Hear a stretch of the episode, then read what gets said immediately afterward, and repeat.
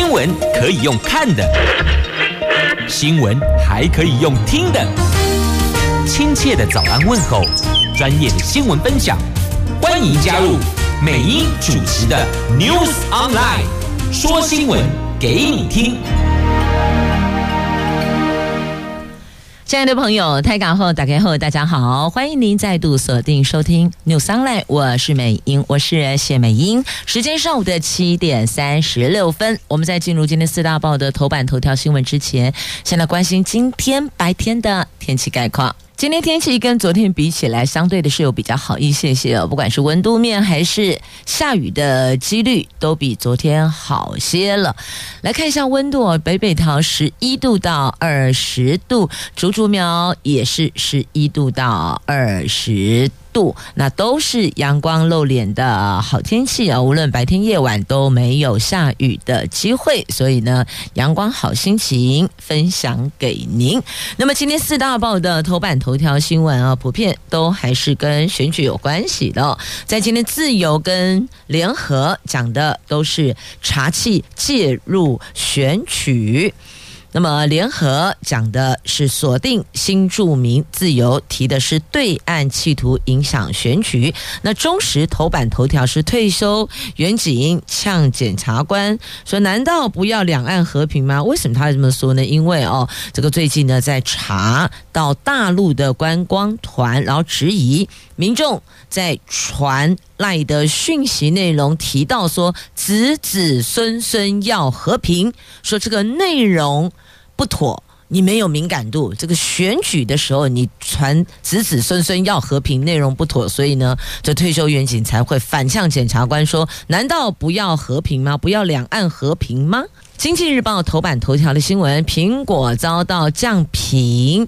苹果概念股这下子紧张了哦！这巴克来看到 iPhone 十五的销售下调平等至减码，减少的减减码。那红海、大立光等台湾系生产链则是拉了警报哇！那接着我们来看四大报的详细的头版头条，因为已经四十三分了，我们就先来看这个经济日报头版头八，因为另外三大报跟选举相关了，我们留在节目下一趴再。统合在一起来关心哦。好，来看苹果二零二四开年就被外资唱衰呀。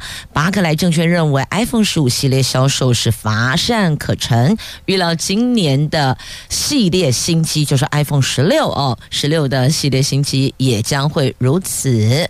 那其他的相关的产品的状况恐怕也不太妙，加上服务事业风险升高，所以。他们下修苹果平等到减码，而且还砍了目标价。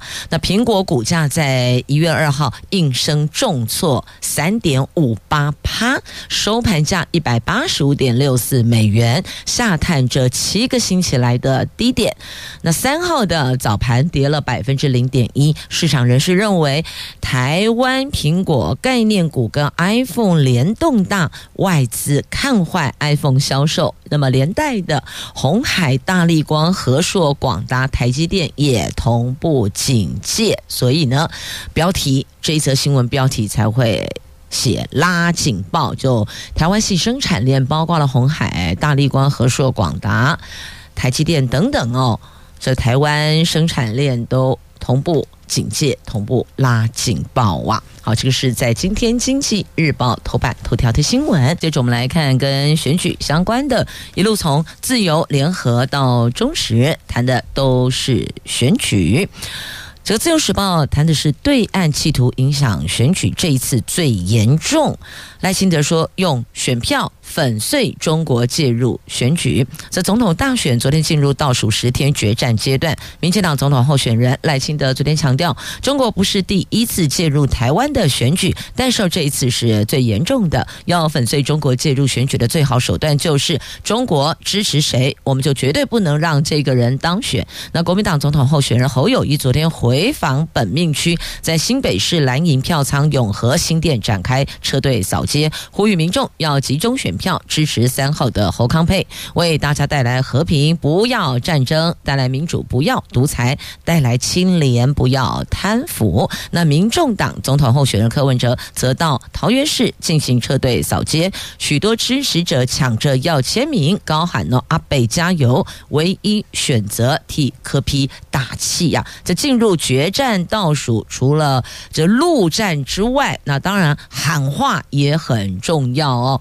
那来蓝绿白进行大催票，所以你看国民党候选人侯友谊打的这三个哦，和平。不要战争，民主不要独裁，清廉不要贪腐。那么赖清德昨天就特别强调，对岸支持谁，我们就不能让这一组人选当选。所以用这个对岸介入选举。那么联合报头版头也是在谈的是哦，介入选举。那这一次锁定新著名查缉，锁定新著名。法务部上个星期在行政院会报告，必须要加强查缉的五大境外势力新兴介入选举模式的时候，竟然将新住民列为第一位，直接指。境外势力会借由在台湾的新住民发展组织从事介入选举犯罪，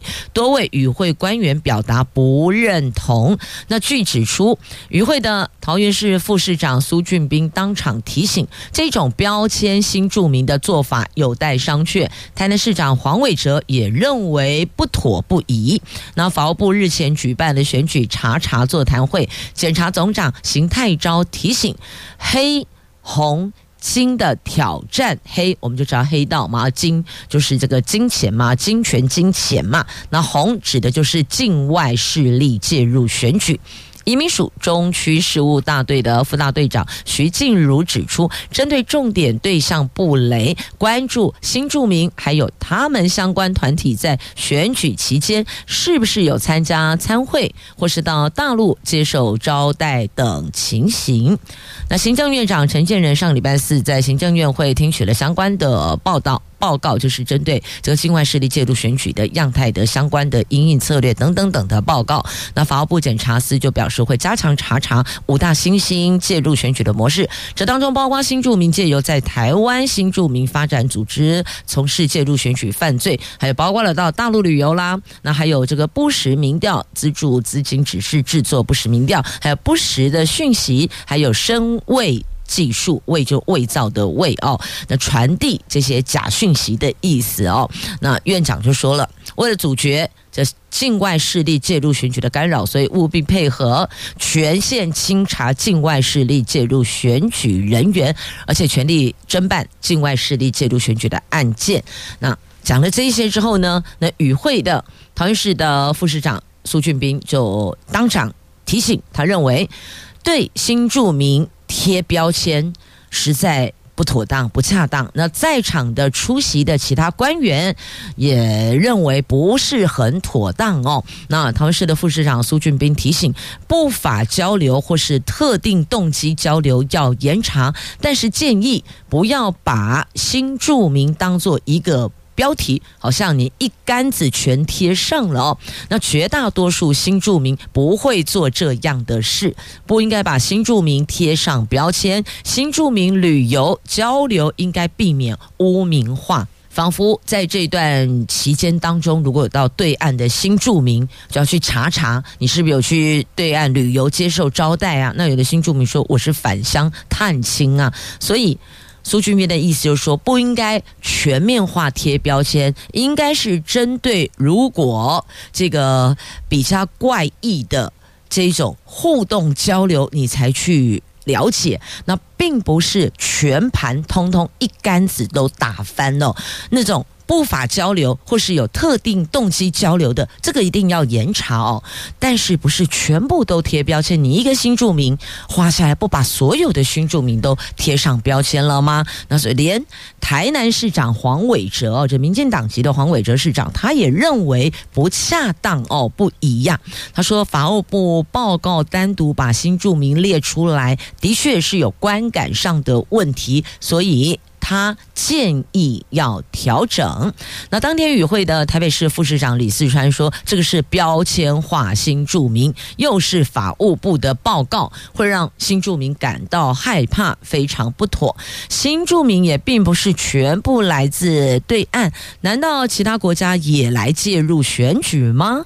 那新北市的副市长朱棣植也说：“确实有与会人士认为，把新住民标签化是非常不妥当的哦。”那法务部则说，任何身份一视同仁。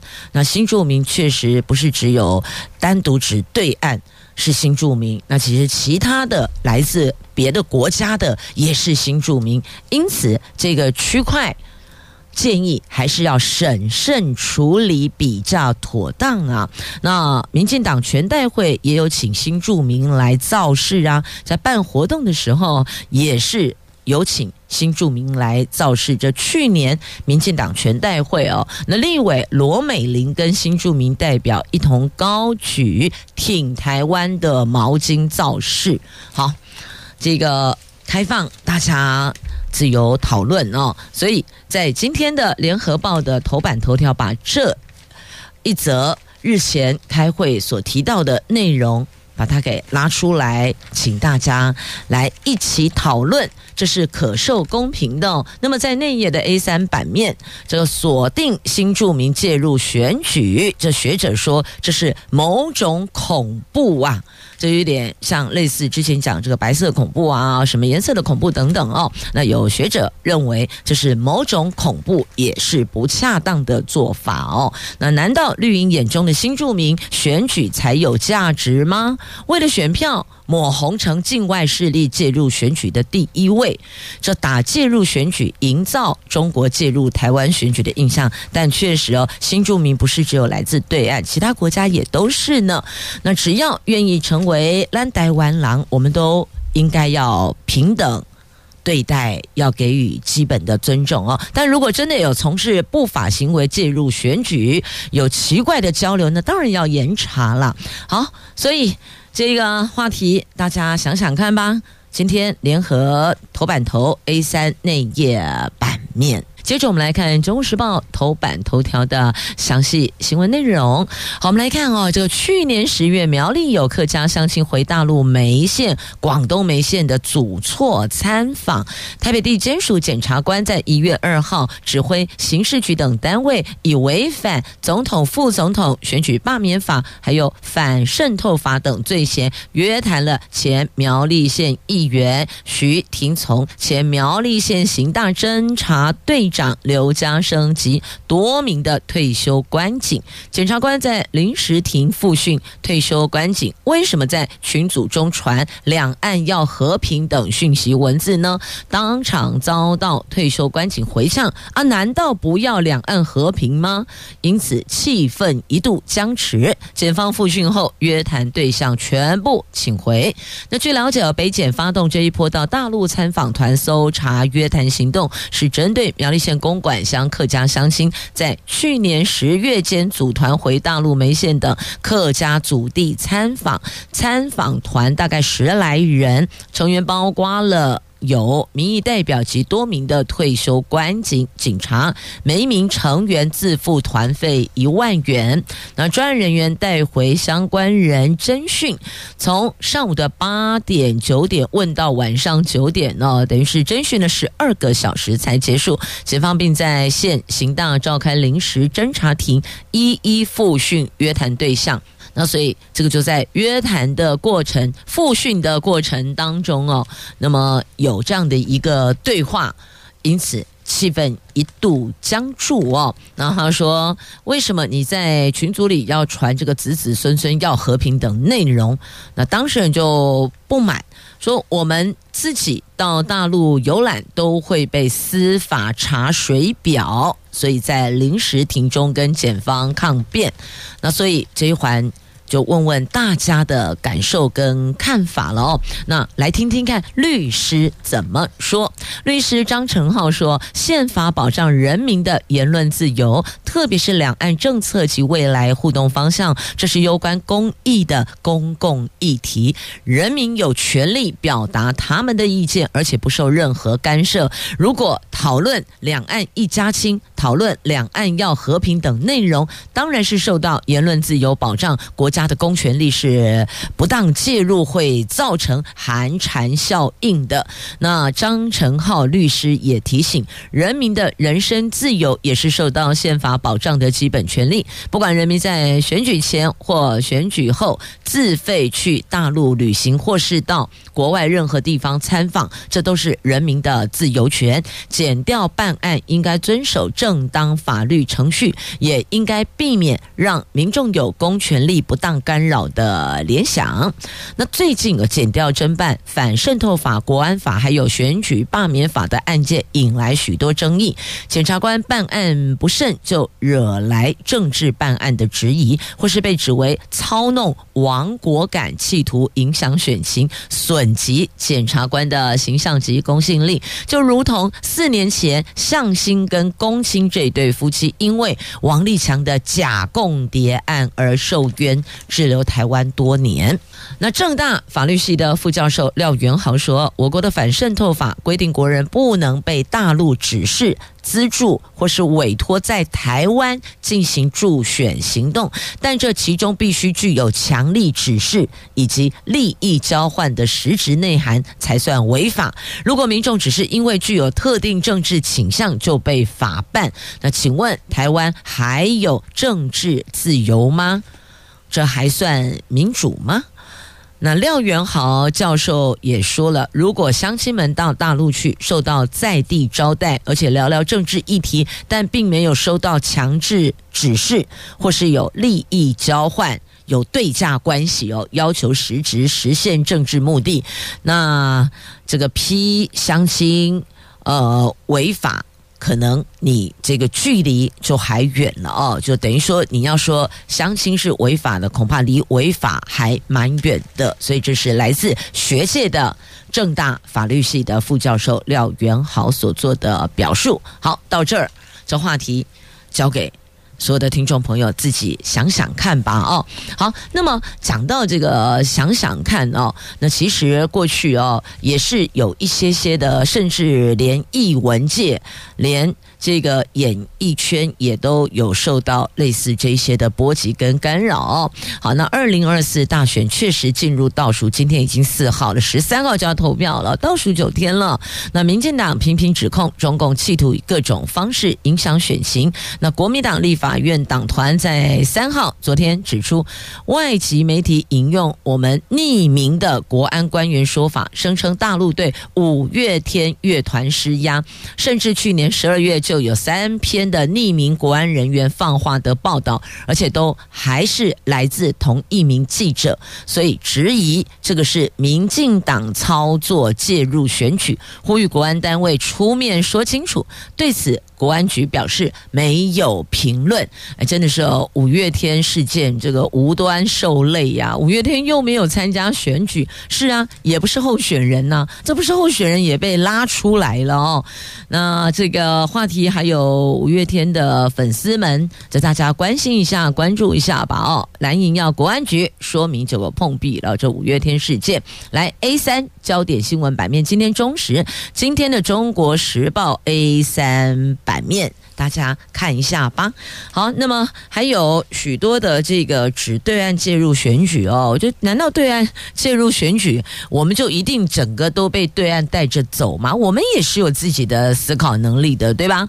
如果要争取继续执政，我们就以执政党跟在野党来看好了嘛。现在就是三组人马嘛，一组是执政党，两组是在野党，对吧？国民党跟民众党都在野党啊。那其实我们要解释的应该是说，这执政党过去这八年来的执政绩效跟效度，您是否满意呢？那么再来看看在野党，你要来挑战，请问你挑战的量能是什么呢？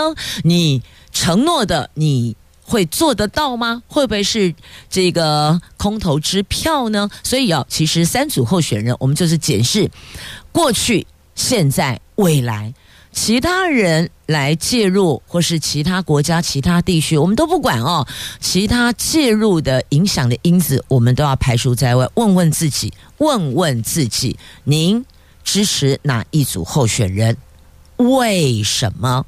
好，找个比较清静的环境，脑袋可以空下来，好好的思考这一个话题，不受他人左右。你自己想想看，就这个执政党来讲，我们就去思考过去这八年的执政。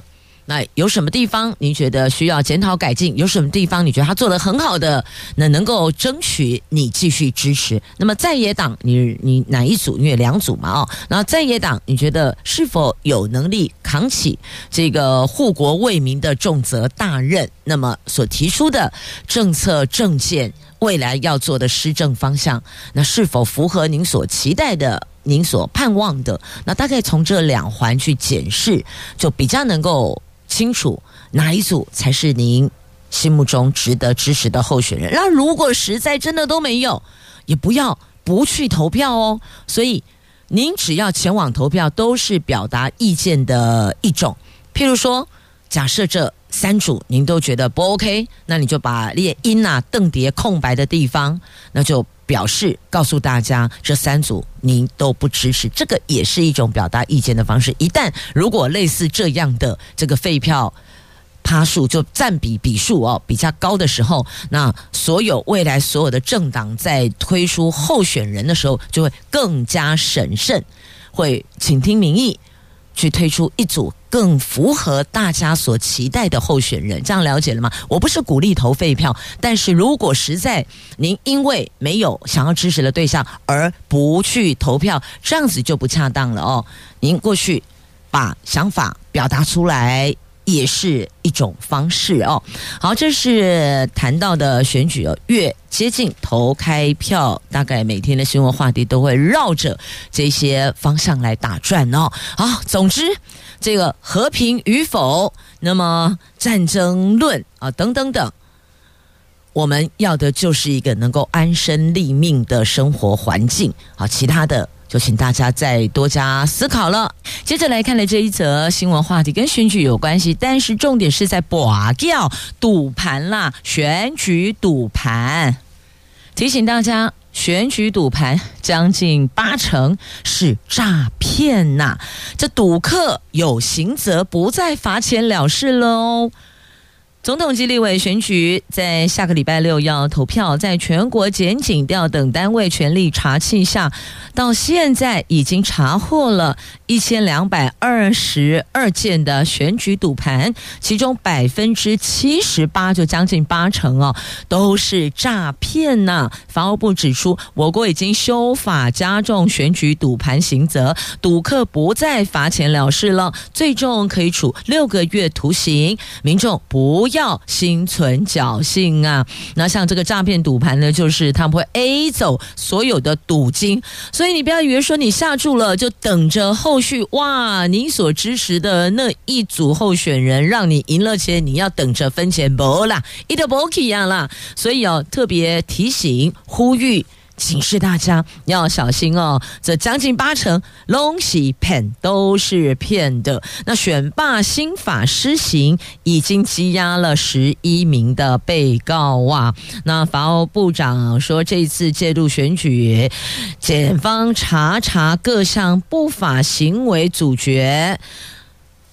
境外势力也断绝赌盘效应，那有心人士可能会透过不法手段操作不实假象，或是营造弃保，呼吁民众踊跃检举，维护选举的公平性。而且呢，也要提醒大家哦，这选罢新法施行了，这最重处罚赌客，这是过去哦是五万，经营者三年徒刑。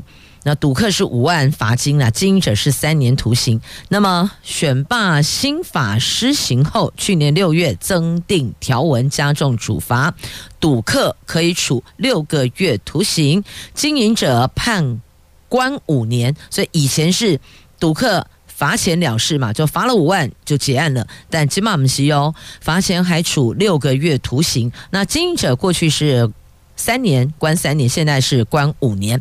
那新法施行后，已经有十一名被告遭到羁押，比上一届的三个人。羁押呈现成长的趋势，所以呢，特别预请大家不要以身试法。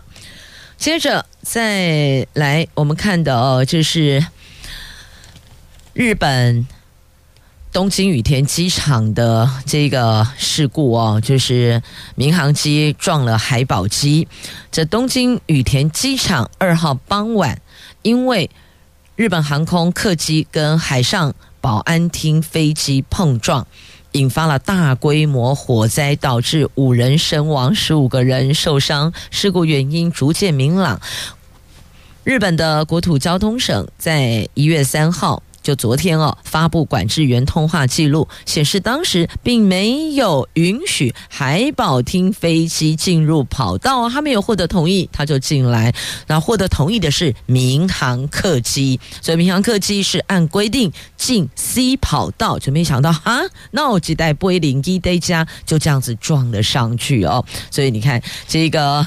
要厘清事故发生的原因哦，不外乎几个，有没有人为的因素在里边，天候的因素，亦或其他嘛？那现在第一个至少厘清了塔台的部分，没有允许哦海保机进入跑道呢。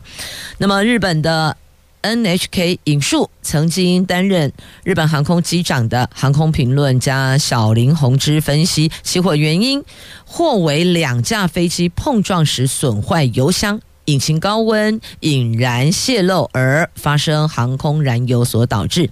那另外呢，曾经担任全日空机长的另外一名前机长哦，那么他则提出，一般来讲状况罕见。令人震惊，而且说驾驶员不应该只聆听管制员许可，应该主动附送指示，而且确认路线前方是否有其他航机，要以安全为第一要务。所以等于说，即便塔台给了你指示，但是呢，你在目视范围之内还有飞机上的雷达所显示的资料，如果发现有异样，也得要及时通报塔台，大概类似是这个所谓的应变措施作为的意思。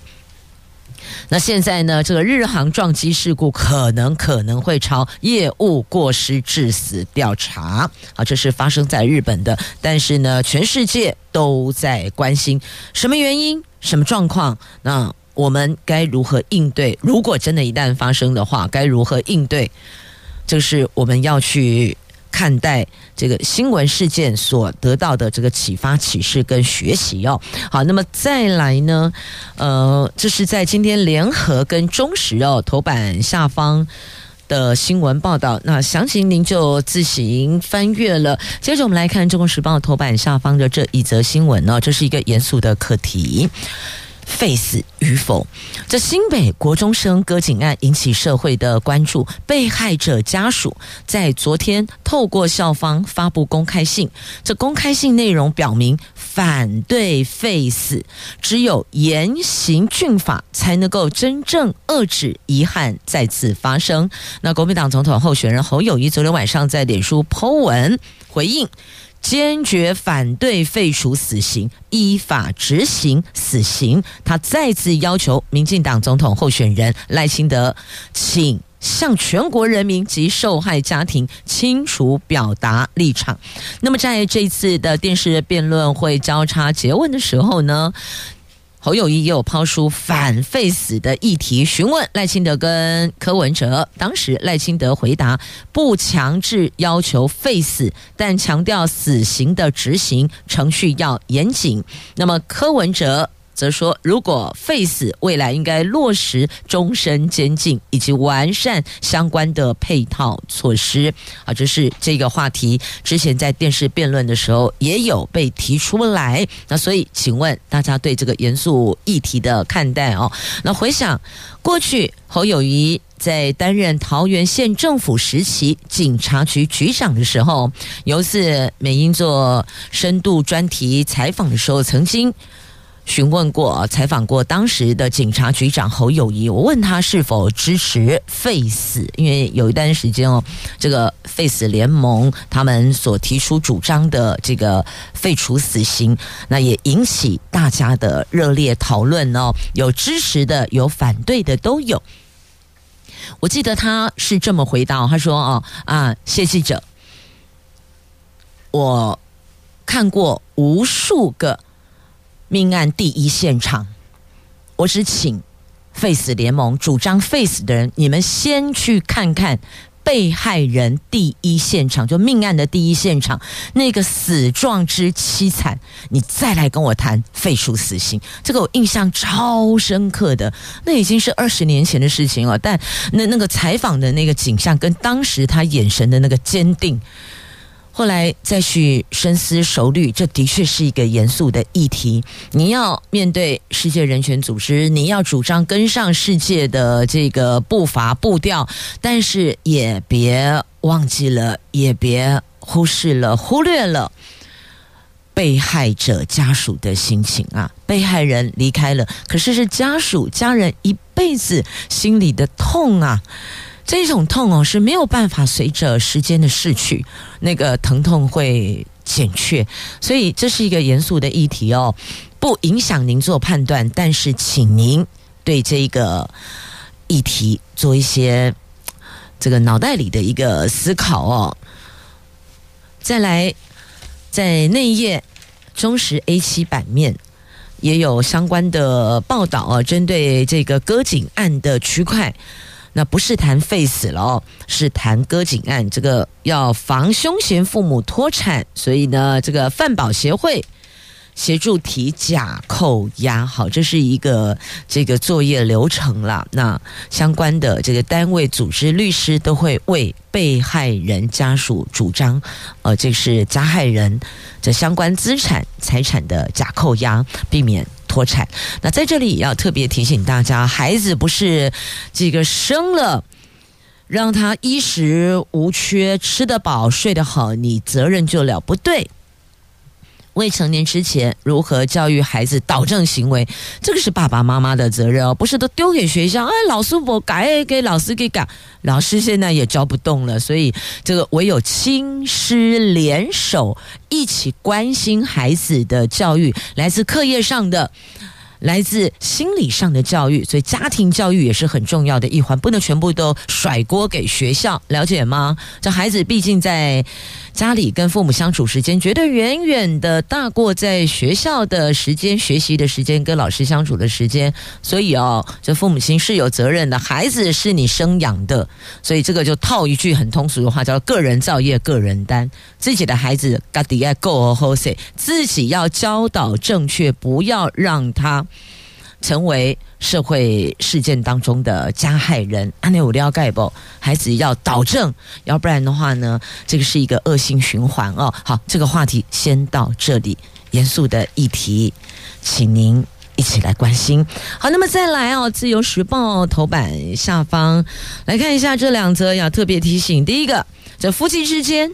如果有人就完全就不做家事啦，或是某 C 型哭哦，不洗澡，当心哦，这个另一半会告上法庭，请求准离，请求离婚呐哦，就法官还判准啊，这是一则待会要带你关心的新闻。那么另外一个呢，就是这个日日夜夜发生声响，邻居也可以一状告上法院，你也得被求偿，还会。可能被判刑。好，这两则新闻都在今天自由头版下方，我们分别来看哦。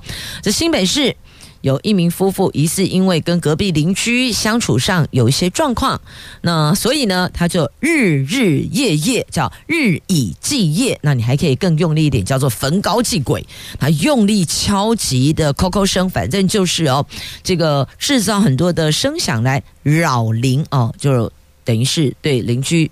进行声音上的骚扰，那连这个小孩子也受害哦，所以邻居提告求偿。那高等法院认定这制造噪音侵害程度重大，就判应该连带赔偿女童的精神慰抚金二十万。那还有另外则。判赔这邻居夫妇各二十万四千八百多元，所以等于 total 加起来是赔六十万，还要进去吃免钱饭，就是还判刑。所以提醒大家哦，不要做扰邻的行为。你用这样的一个声响去攻击邻居，邻居也是会以状告上法院的。那另外一个呢，这夫妇的两造也要都注意了哦。如果您这个摆烂。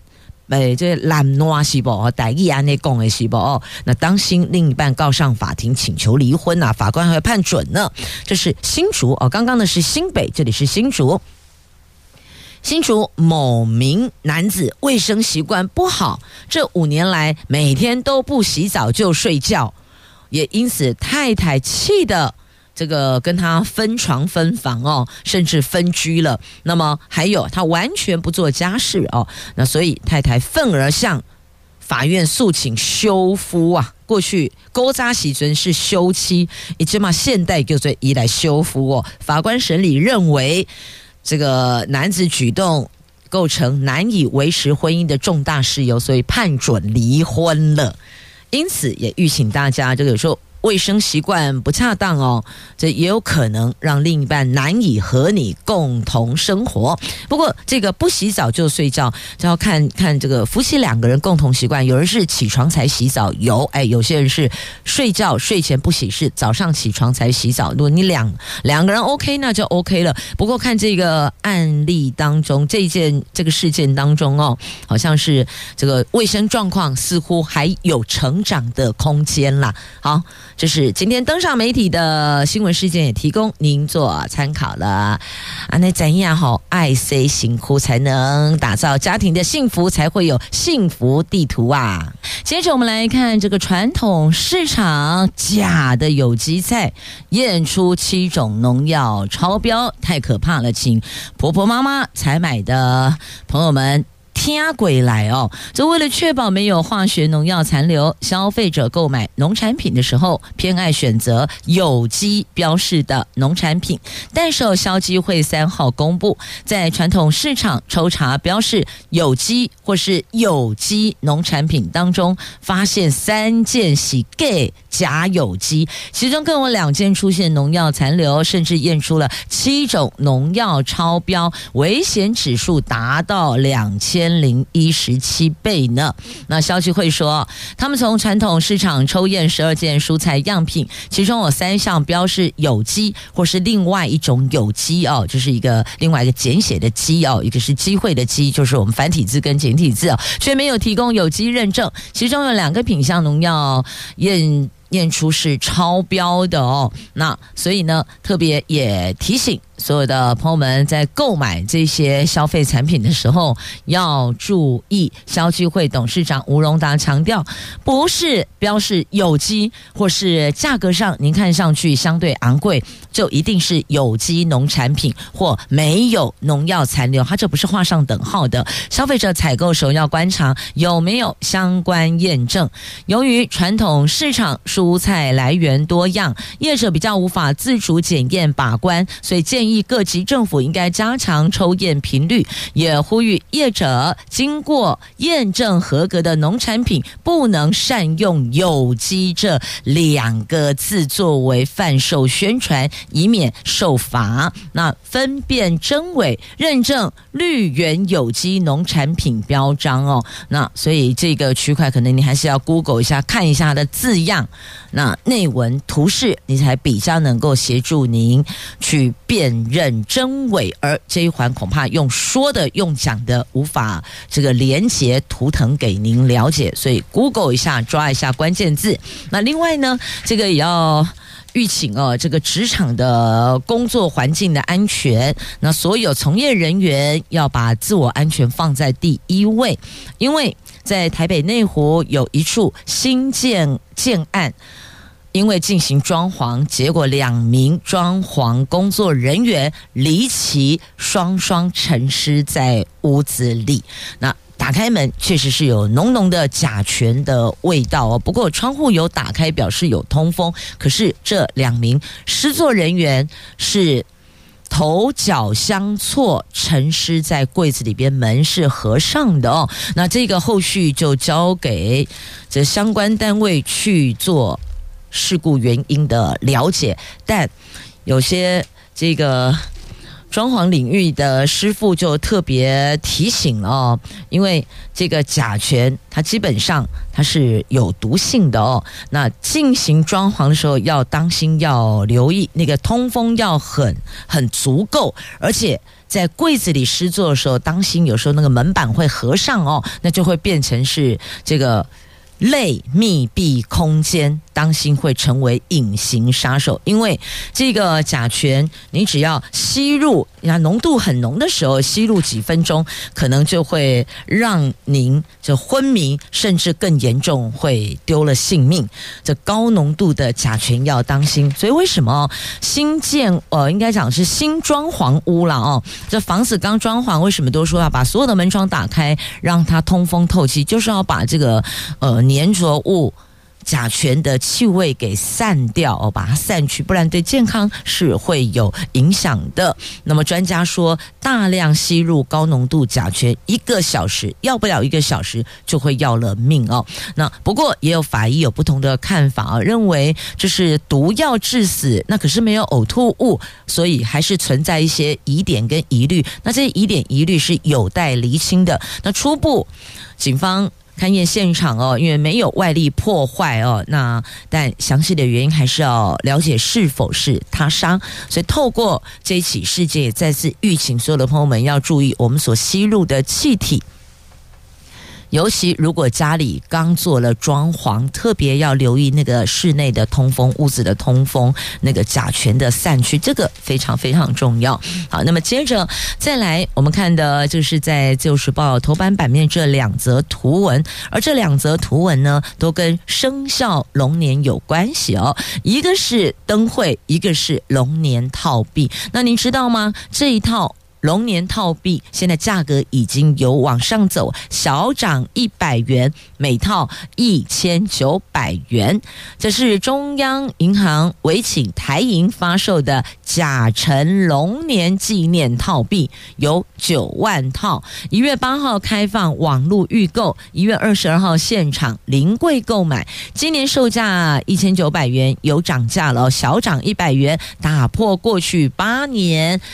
生肖年套币不涨价的记录，这一次生肖龙年 K 给呀？那 K 给是因为生肖龙，还是因为这其他的这个原物料跟人工成本增加？这个就由央行在对外说明了哦。那告诉你，一套是一千九，一月八号网络预购，一月二十二号临柜购买。好，那么再来看台湾灯会，二零二四年台湾灯会，台湾灯会今年。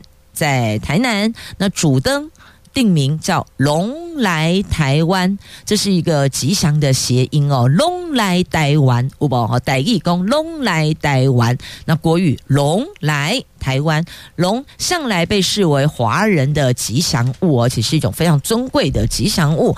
那么，所以用龙来台湾也象征着这个吉祥平安的寓意。那再来那个小提灯也是大家非常关注的哦。今年小提灯叫做小笼包，不过龙上头的那个竹子拿掉了哦。生肖龙年的龙小笼包提灯也亮相了。这二零二四台湾灯会在台南，刚好也是台南。建成四百年，因此备受关注。昨天主灯及小提灯亮相，主灯龙来台湾，龙来台湾是全金色外形，配上活灵活现的神态，尽显龙在传说中的那一股威严。那小提灯、小笼包童趣可爱，而且还有可以吐出玩具的巧妙设计，这具有龙吐珠的吉祥意象。这是龙来台湾，龙来台湾哦。刚刚美英说了，这是一个吉祥的谐音。好，关注一下灯会即将登场了。你不要认为说还早，没有，现在已经是国历一月四号哈。下个月国历二月，过去各位就台湾灯会要登场了。这个是提醒大家，二月二十四号元宵节在台南点灯。好。那二二四登场，应该会活动会到三月份哦。通常大概都会抓十天到半个月的这个活动期间哦，邀大家赏灯。今年灯会在台南，也谢谢您收听今天节目，我们明天空中再会了，拜拜。